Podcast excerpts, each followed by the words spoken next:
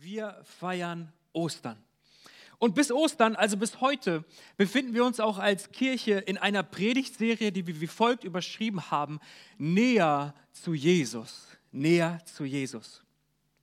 In der Vorbereitung auf die Predigt heute Morgen habe ich mir mal den Spaß erlaubt und habe bei Google einfach mal den Begriff Ostern eingegeben ja, Google aufgerufen, Ostern eingegeben und dann bin ich auf die Bildersuche gegangen. Man kann ja auch mal schauen, welche Bilder sind in, in Verbindung mit diesem Begriff, was wird da einem so angezeigt.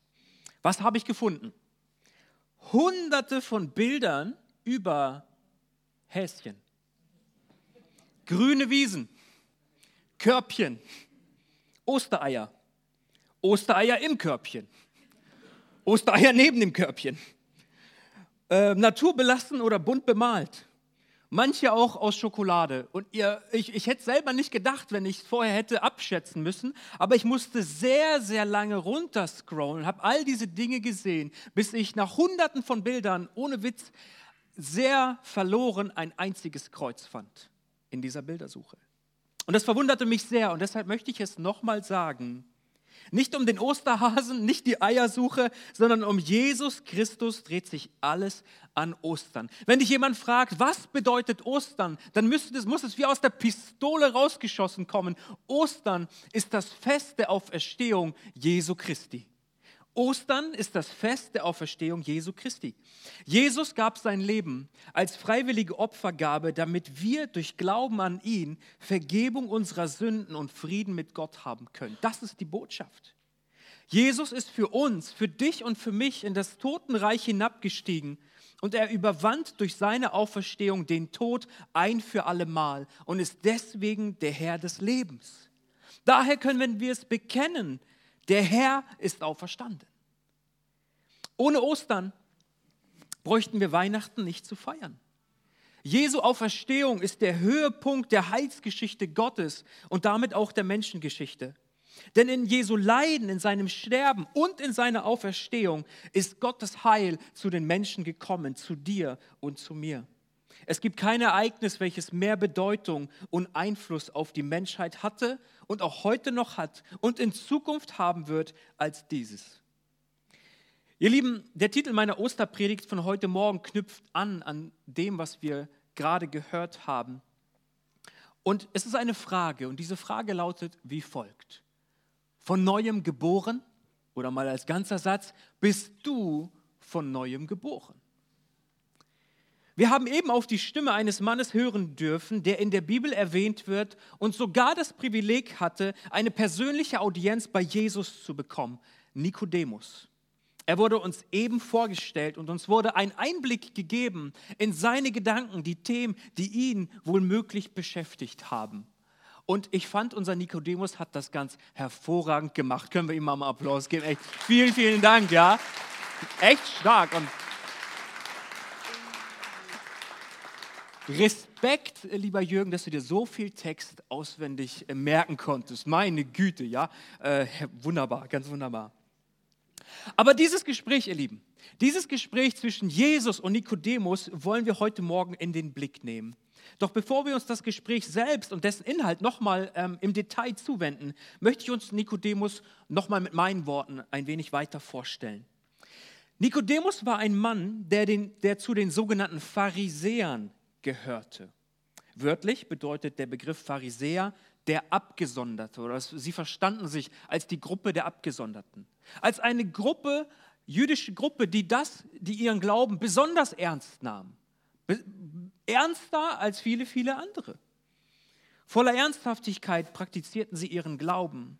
Und Nikodemus war zudem in Israel ein angesehener und anerkannter religiöser Lehrer, ein sogenannter Schriftgelehrter. Und diese Schriftgelehrten, das müsst ihr vielleicht wissen, sie kannten die Tora in und auswendig. So ernst war es ihnen. Sie haben nicht am Morgen beim Frühstück und beim Kaffee mal den Vers des Tages gelesen und haben dann in den Tag gelebt. Die kannten es auswendig, in und auswendig. Es gab sogar so Spielchen, dass sie einen Nagel oder irgendwas anderes in eine Torahrolle hineingelassen haben und an der Stelle, wo der Nagel dann sich befand, konnten sie genau sagen, welches Wort in der Torah sich befand. Es war ihnen ernst. Er war zudem Mitglied des Hohen Rats. welcher die oberste jüdische, religiöse und politische Instanz war. Sein Wort hatte Gewicht. Doch noch etwas anderes kennzeichnete ihn und auch das wurde gerade deutlich. Dieser Nikodemus, er hatte ein ernstes Verlangen nach der Erkenntnis der Wahrheit. Er wollte wissen, was ist Wahrheit und was ist wahr. Er wollte wissen, was die Wahrheit ist. Und weil Jesus, dieser Lehrer Jesus, durch all die Zeichen und Wunder, durch den Dienst, den er tat, sein Wahrheitsverständnis erschüttert hatte, verlasste eben das ihn, nach der Wahrheit zu fragen und auch letztendlich zu Jesus zu gehen und das Gespräch mit ihm zu führen.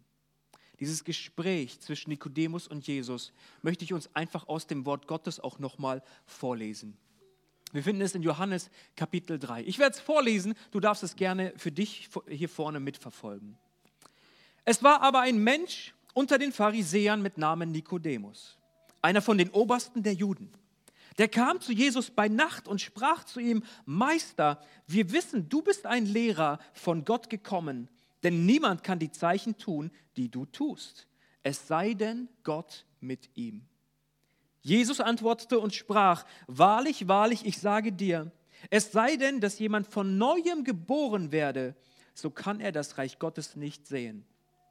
Nikodemus spricht zu ihm, wie kann ein Mensch geboren werden, wenn er alt ist? Kann er denn wieder in seiner Mutter Leib gehen und geboren werden?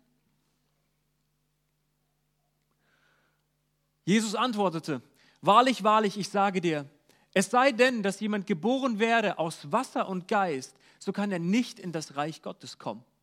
Was vom Fleisch geboren ist, das ist Fleisch. Und was vom Geist geboren ist, das ist Geist.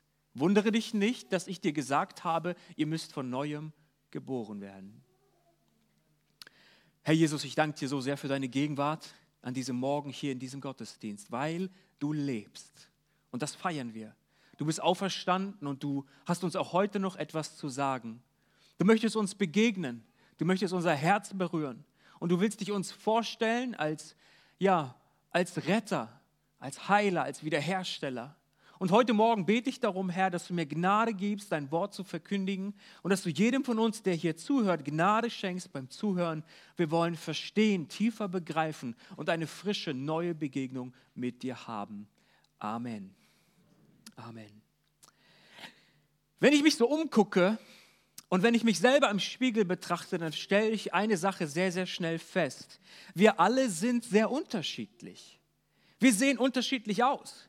Wir haben ganz unterschiedliche Erfahrungen in unserem Leben gemacht. Doch es gibt eine Sache und auch noch weitere Sachen, aber eben auch diese eine Sache, die wir alle gemeinsam haben und die jedem von uns geschah.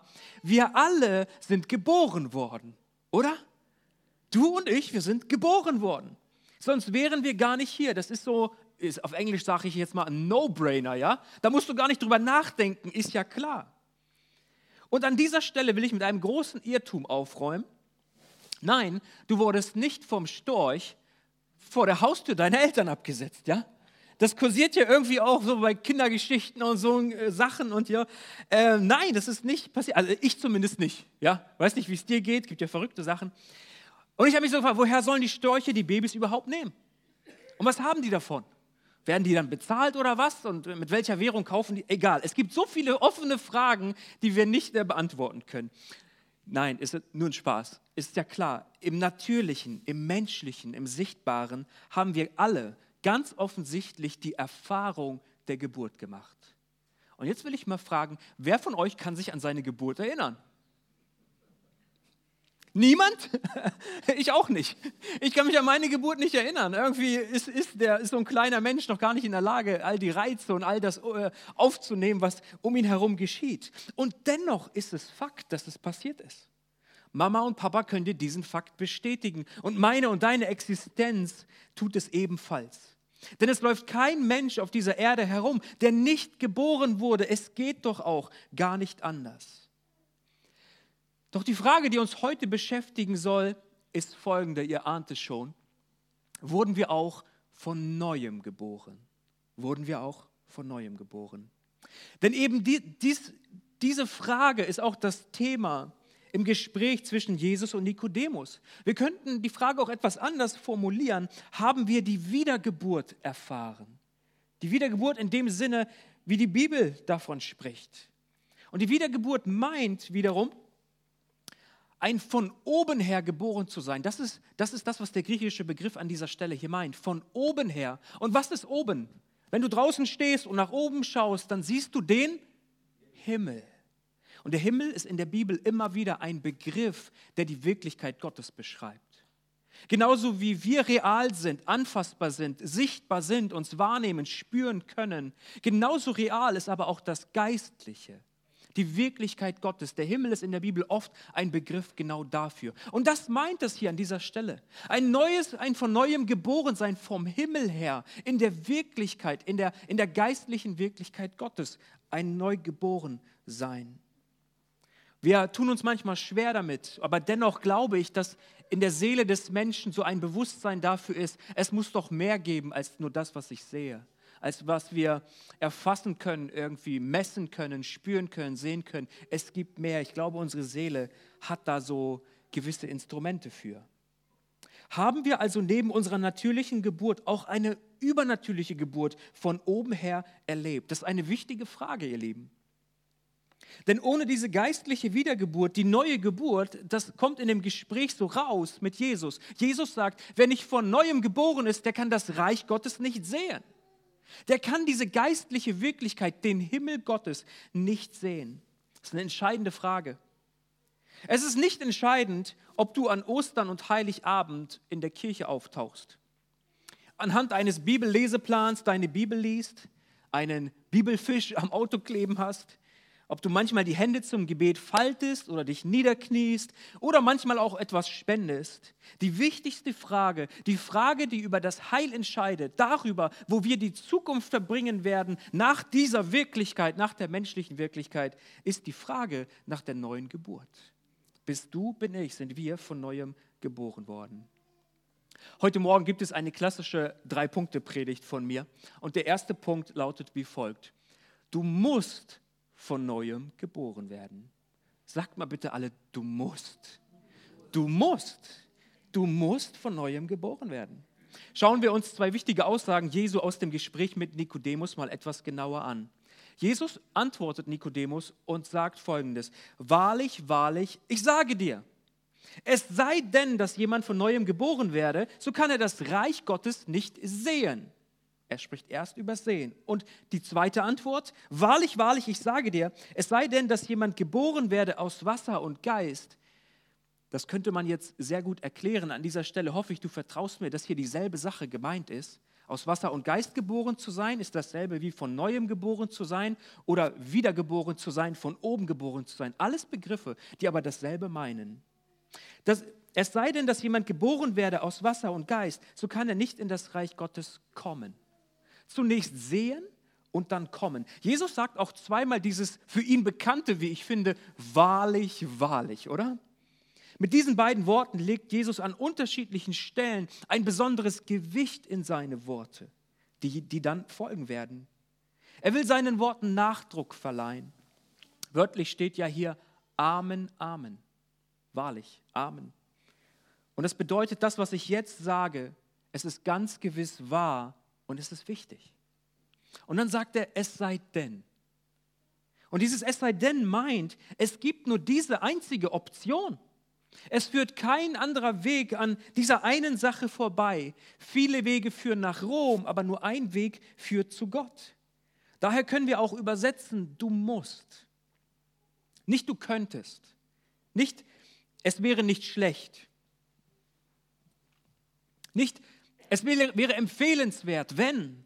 Nein, du musst. Es gibt keinen anderen Weg. Es gibt nur diesen einen einzigen.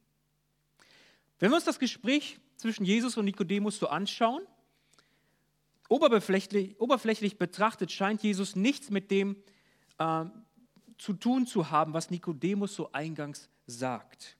Doch was Jesus ihm hier sagt, ist, Nikodemus, du bist zu mir gekommen, um noch gelehrter zu werden auf der Suche nach der Wahrheit. Aber was du wirklich brauchst, ist zunächst eine neue Geburt.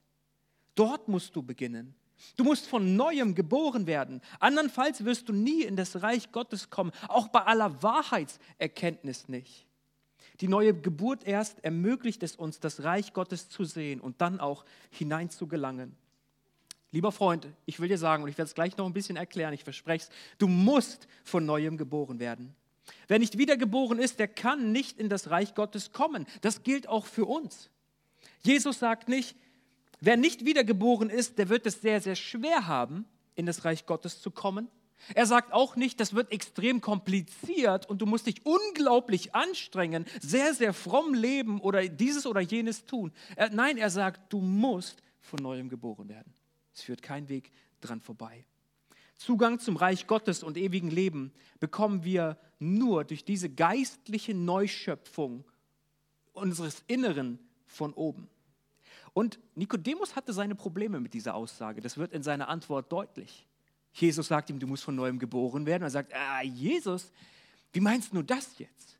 Er hat das Ganze natürlich verstanden. Er sagt, wie kann ein, ein, ein alter Mensch neu geboren werden? Also ähm, meine Mama ist vielleicht gar nicht mehr da und bei denen, wo die Mama da, soll man da irgendwie wieder zurück und dann nochmal? Äh, irgendwie ganz kompliziert. Er hat es nicht verstanden.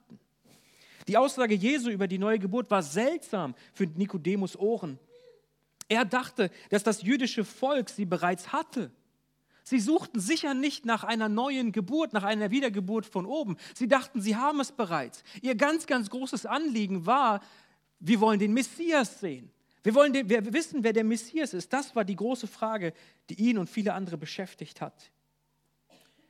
Und ich finde das gut nachvollziehbar. Ich weiß nicht, wie ich es verstanden hätte, wenn ich die Worte das zum ersten Mal von Jesus gehört hätte. Auf der anderen Seite finde ich es sehr, sehr spannend, denn wenn es jemand hätte wissen müssen, was diese geistliche Wahrheit bedeutet, dann doch Nikodemus, oder?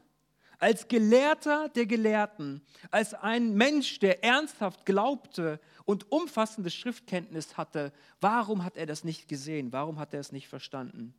Selbst Nikodemus als tiefreligiöser Mensch brauchte die Erfahrung der neuen Geburt. Und diesen ersten Punkt will ich wie folgt einfach mal zusammenbinden. Um zum himmlischen Königreich Gottes zu gehören, muss man in es hineingeboren werden. Hineingeboren werden. Der zweite Punkt ist ebenfalls eine Frage und ich will fragen, was geschieht denn eigentlich bei der neuen Geburt? Wenn wir festgehalten haben und Jesus das dem Nikodemus auch so klar sagt, mein lieber Nikodemus, Wahrheit ist gut, aber eins brauchst du, du musst von neuem geboren werden, es führt kein Weg daran vorbei, dann sollten wir uns die Frage stellen, was geschieht da eigentlich bei der neuen Geburt? Was kann ich erwarten? Wenn es auch für mein und dein Leben gilt, was, was passiert da eigentlich? Bei der Wiedergeburt empfangen wir nicht ein Etwas, ihr Lieben. Keine kosmische Kraft, die uns auf einmal durchdringt und wir, uh, jetzt haben wir Energie und irgendwie, keine Ahnung, irgendwelche so Sachen. Wir empfangen nicht ein Etwas, sondern wir empfangen eine Person. Bei der Wiedergeburt wird wie gesagt, keine kosmische Energie äh, irgendwie freigesetzt, sondern eine Person tritt in unser Leben und verändert es grundlegend. Vielleicht ist es, ich habe mal überlegt, wie kann man das so ein bisschen äh, verdeutlichen. Vielleicht ist es wie bei einer Heirat, okay? Als Single lebst du so dein Leben, du hast so deine Pläne, du machst, was du willst, irgendwie, ja. Du musst es mit niemandem abstimmen, du machst es einfach, worauf du Bock hast. Dann heiratest du und dann ist die Hochzeitsnacht vorbei und der Alltag ist irgendwie da. Und du wachst morgens auf und huch, da ist ja jemand neben mir irgendwie. Ne? Da ist jemand. Und wenn ich Pläne habe, dann sollte ich das abstimmen, sonst passt das mit dem Terminkalender nicht mehr und so. Ja? Man, ähm, da ist jemand in mein Leben gekommen und das verändert unser Leben. Man lebt nicht nur mit sich selbst, sondern mit jemand anderem, ganz, ganz eng. Und Vergleichbares geschieht auch geistlich bei der Wiedergeburt. Zwei Verse aus dem Neuen Testament machen uns das, zeigen uns das nochmal. Kolosse 1, 27. Dieser Vers, ich habe ihn, mir ist bewusst, dass ich ihn ein bisschen aus dem Kontext reiße, aber mir geht es eben um diesen zweiten Teil. Dort heißt es, nämlich Christus in euch, die Hoffnung der Herrlichkeit. Christus in mir, die Hoffnung der Herrlichkeit. Christus in dir, die Hoffnung der Herrlichkeit. Und 2. Timotheus, aus diesem Grund leide ich dies alles aber ich schäme mich dessen nicht, denn ich weiß, an wen ich geglaubt habe oder glaube und bin gewiss, dass er bewahren kann, was mir anvertraut ist, bis an jenen Tag. Paulus schreibt an Timotheus und er sagt nicht, ich bin gewiss, an was ich geglaubt habe. Nicht an ein irgendein theologisches Lehrgebäude, nicht an irgendeine Ideologie oder so. Ich weiß, an wen ich geglaubt habe. Es ist eine Person, die unser Leben tritt. Und wenn wir im Neuen Testament Paulus anschauen, dann gibt es dort ungefähr 160 Erwähnungen, wo er sagt, wir sind in Christus oder andersrum, Christus ist in uns. Das zeigt diese, diese Beziehungsebene, dieses nicht an etwas zu glauben, sondern an jemanden, an eine Person. Und ich möchte noch ein Beispiel geben, um zu verdeutlichen, was ich an dieser Stelle hier meine. Wenn du deine Bibel liest, nur um die Bibel zu kennen, dann wird der Tag kommen, an dem du der Meinung bist, dass du genug darüber weißt und du wirst keinen Bock mehr auf die Bibel haben. Warum soll ich auch ein Buch immer wieder lesen, immer wieder lesen? Ich meine, ich kenne das von meiner Frau, die kann manche Filme zehnmal gucken, ja, wo ich sage, alter Schwede, ja, habe ich gesehen, zweimal höchstens, ja, dann will ich was anderes sehen, ja, kenne ich doch schon, ja. Äh, äh, Kadi kann manche Filme zehnmal gucken, ich, ich weiß nicht, wie sie es macht. Aber beim Lesen von Büchern geht es uns manchmal vielleicht ähnlich. Wir sagen, hey, warum soll ich es nochmal lesen? Und klar, wenn du es schon kennst und gelesen hast und der Meinung bist, ich kenne das doch alles, ist alles nicht mehr neu für mich, dann wird man es nicht mehr lesen wollen. Aber wenn wir die Bibel lesen, nicht nur um sie zu kennen, sondern um einer Person dadurch zu begegnen, dann wird die Bibel ihre Begeisterung nicht verlieren, solange wir nicht unsere Begeisterung für diese Person verlieren.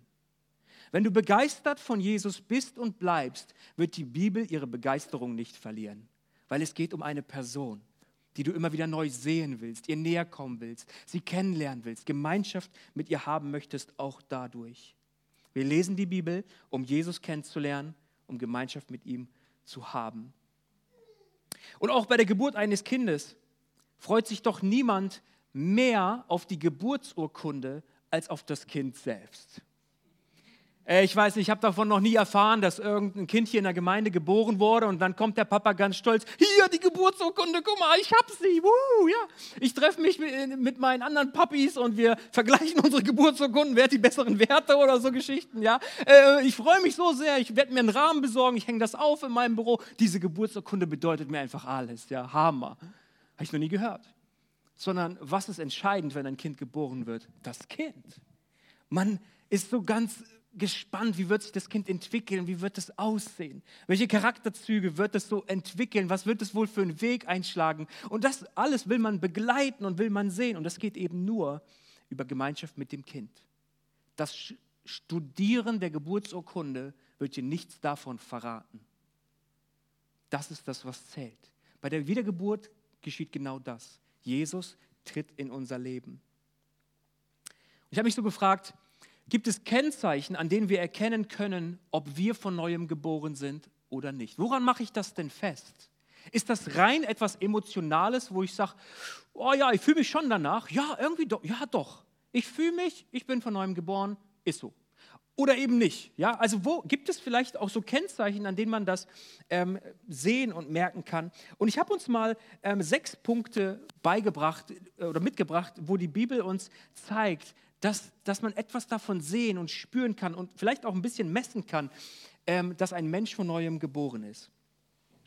Jesus spricht mit Nikodemus und teilt ihm mit, dass die Wiedergeburt eine zwingende Voraussetzung wofür ist? Für das Reich Gottes. Darum geht es ja. Das ist auch die Zielsetzung hinter alledem, dass ein Mensch ja aus dem Herrschaftsbereich der Sünde in den Herrschaftsbereich Gottes kommt, der Freiheit und der Vergebung, um Gemeinschaft mit ihm zu haben. Es lohnt sich also, sich mal anzusehen, was die Bibel uns sonst noch über das Reich Gottes verrät. Hier der erste Punkt. Von neuem Geborene haben eine Sehnsucht nach dem Reich Gottes. Jesus lehrt uns beten im Neuen Testament, ein einziges Gebet. Und ein Teil davon ist eben auch dieses, dein Reich komme. Dein Reich komme. Jemand, der von neuem geboren ist, der hat ein Gespür dafür, dass diese Welt nicht der Ort seiner ewigen Bestimmung ist. Wir sind nur zu Besuch. Gäste, kann man sagen.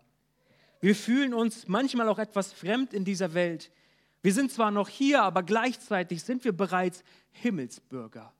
Dein Reich komme. Das zweite ist, von neuem geborene Fragen nach dem Willen Gottes. Das ist der nächste Teil von von diesem Vers, wo Jesus uns beten lehrt, dein Reich komme, dein Wille geschehe, wie im Himmel, so auf Erden. Fragen wir nach dem Willen Gottes? Oder bitten wir lediglich um den Segen Gottes für unseren bereits vollbrachten Willen? Geben wir Gott die Chance, Entscheidungen zu steuern in unserem Leben? Oder sieht unser Gebetsleben so aus, dass Gott sich gefälligst zu unseren bereits getroffenen Entscheidungen zu stellen hat? Wenn Jesus uns lehrt zu beten, dein Wille geschehe, dann sollten wir bei seinem Willen vielleicht auch beginnen. Ein Mensch, der die Wiedergeburt erfahren hat, der wird immer wieder Punkte in seinem Leben haben, wo er nach dem Willen Gottes fragt. Was ist dein Wille? Was wünschst du dir, Herr? Das dritte ist, von, von neuem Geborene haben Gottes Reich an erster Stelle. Ein bekannter Vers. Jesus spricht das hier und er sagt, trachtet zuerst nach dem Reich Gottes und seiner Gerechtigkeit, so wird euch das alles zufallen. Was steht in meinem und deinem Leben ganz oben? Was hat Priorität? Wonach trachten wir zuerst und dann folgt alles andere? Jesus sagt, das Reich Gottes sollte an erster Stelle stehen. Von neuem Geborene lassen sich von Gott korrigieren. Und wenn dich dein Auge verführt, so wirf's von dir. Wow. Es ist besser für dich, dass du einäugig in das Reich Gottes eingehst, als dass du zwei Augen hast und wirst in die Hölle geworfen. Ansage, oder? Finde ich sehr herausfordernd, diese Worte. Und Jesus spricht in diesem Beispiel bewusst hyperbolisch. Das meint, er übertreibt hier bewusst, um einen Punkt deutlich zu machen. Ihm nachzufolgen bedeutet manches zu tun und wiederum anderes zu lassen. Und wann das eine oder das andere stattfinden sollte, dafür brauchen wir die Korrektur Gottes. Denn manchmal weiß ich nicht, was das Richtige ist. Und manchmal fällt es mir auch schwer, das Richtige zu tun. Und in beiden Fällen brauche ich die Korrektur Gottes und seine Hilfe, sein Eingreifen in meinem Leben. Das fünfte, von neuem geborene glauben wie Kinder. Als Jesus aber sah, wurde er unwillig und sprach zu ihnen, zu seinen Jüngern, lasset die Kinder zu mir kommen und wehret ihnen nicht, denn solchen gehört das Reich Gottes. Wahrlich, ich sage euch, wer das Reich Gottes nicht empfängt wie ein Kind, der wird nicht hineinkommen. Lasst uns glauben und vertrauen, so wie Kinder es tun. Und das Letzte, von neuem Geborene leben demütig. In der Bergpredigt, in der bekanntesten Predigt Jesu, befinden sich die Seligpreisungen. Jesus sagt hier, wen er glücklich, als glücklich bezeichnet, wen er als selig bezeichnet. Und unter anderem sagt er, glückselig ihr Armen, denn euer ist das Reich Gottes. Ich meine, es ist zu deutlich auf diejenigen, die geistlich arm sind, nicht, nicht zwingend materiell arm. Geistlich arm zu sein bedeutet, ich verstehe, ich habe nichts vorzuweisen. Ich habe Gott nichts zu bieten. Ich habe nichts, was ich Gott anbieten könnte, um mit ihm einen Tausch zu machen.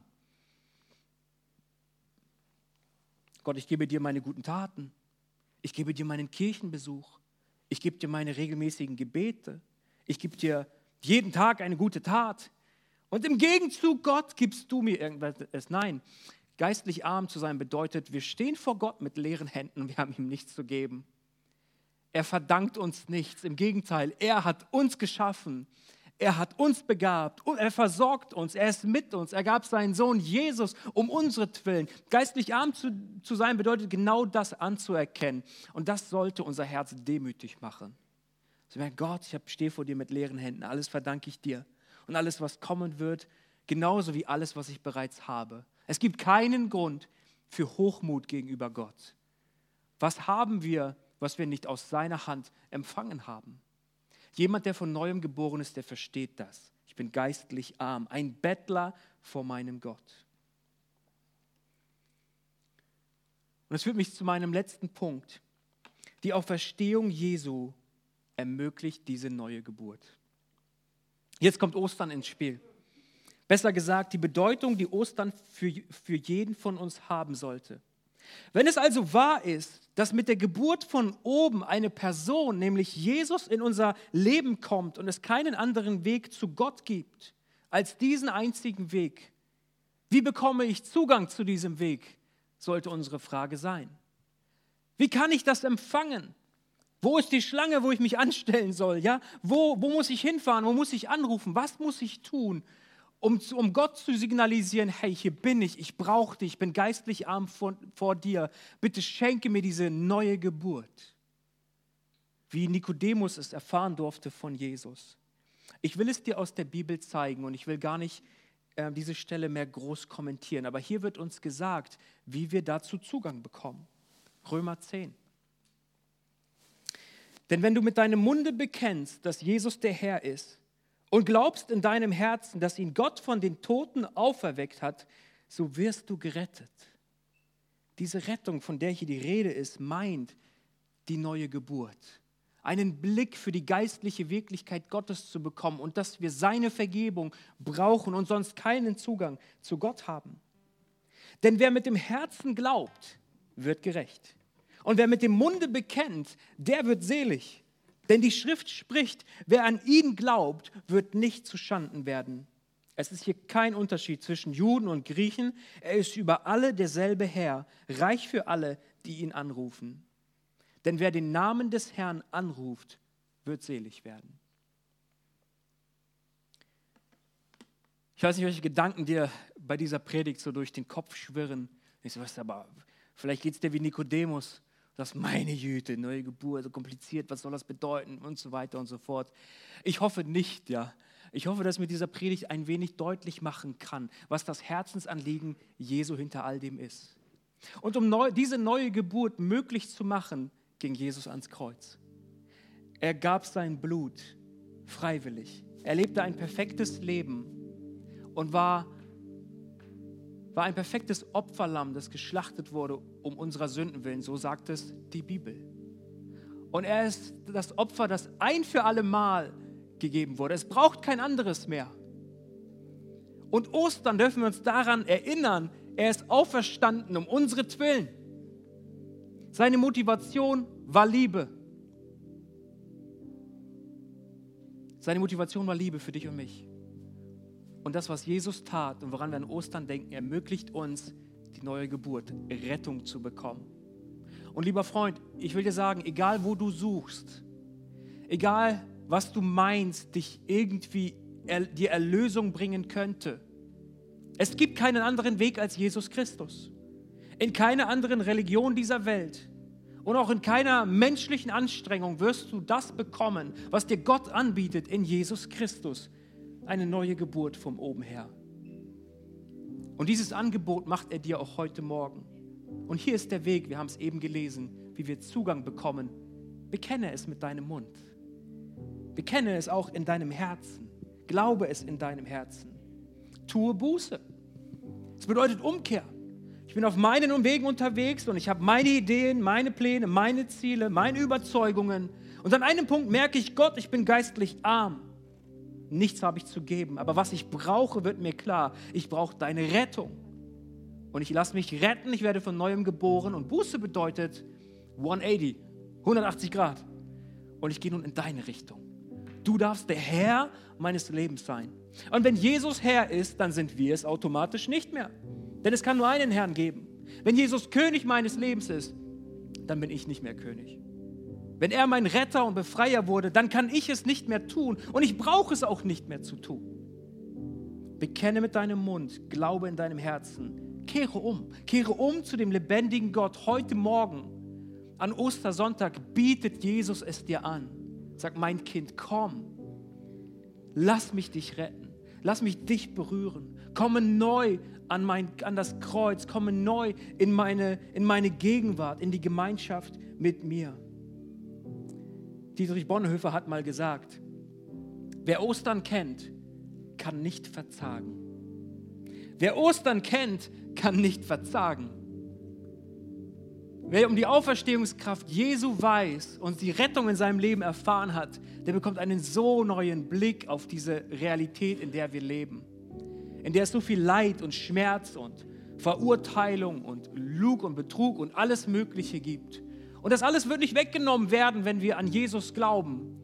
Aber wir bekommen einen neuen Blick dafür. Sein Friede erfüllt unser Herz. Seine Auferstehungskraft kommt in unser Leben.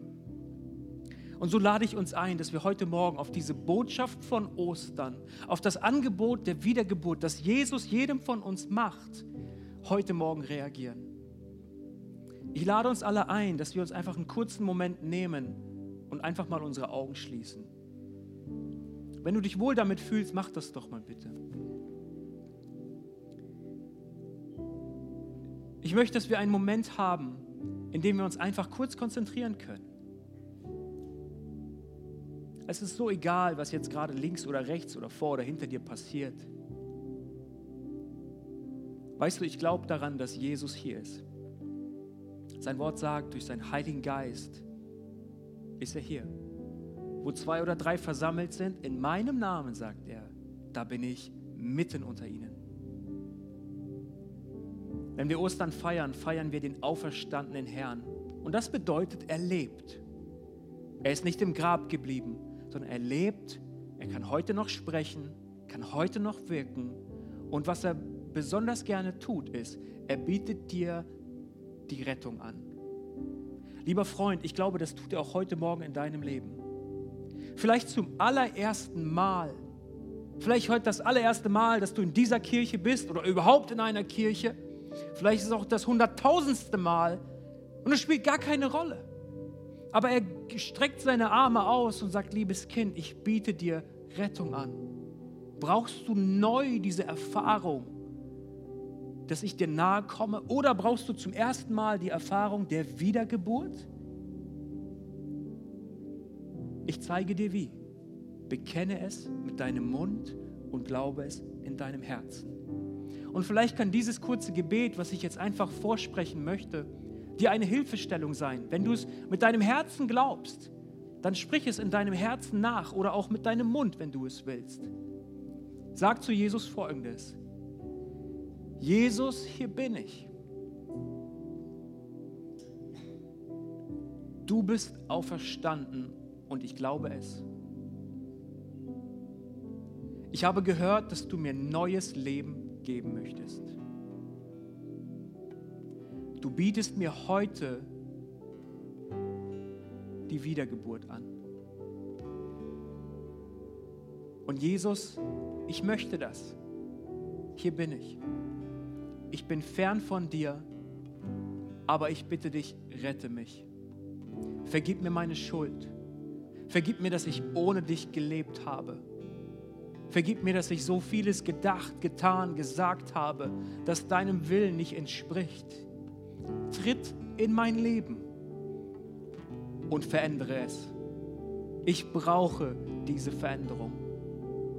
Und ich bekenne heute, du bist der Herr und der Retter meines Lebens. Verändere mich. Amen.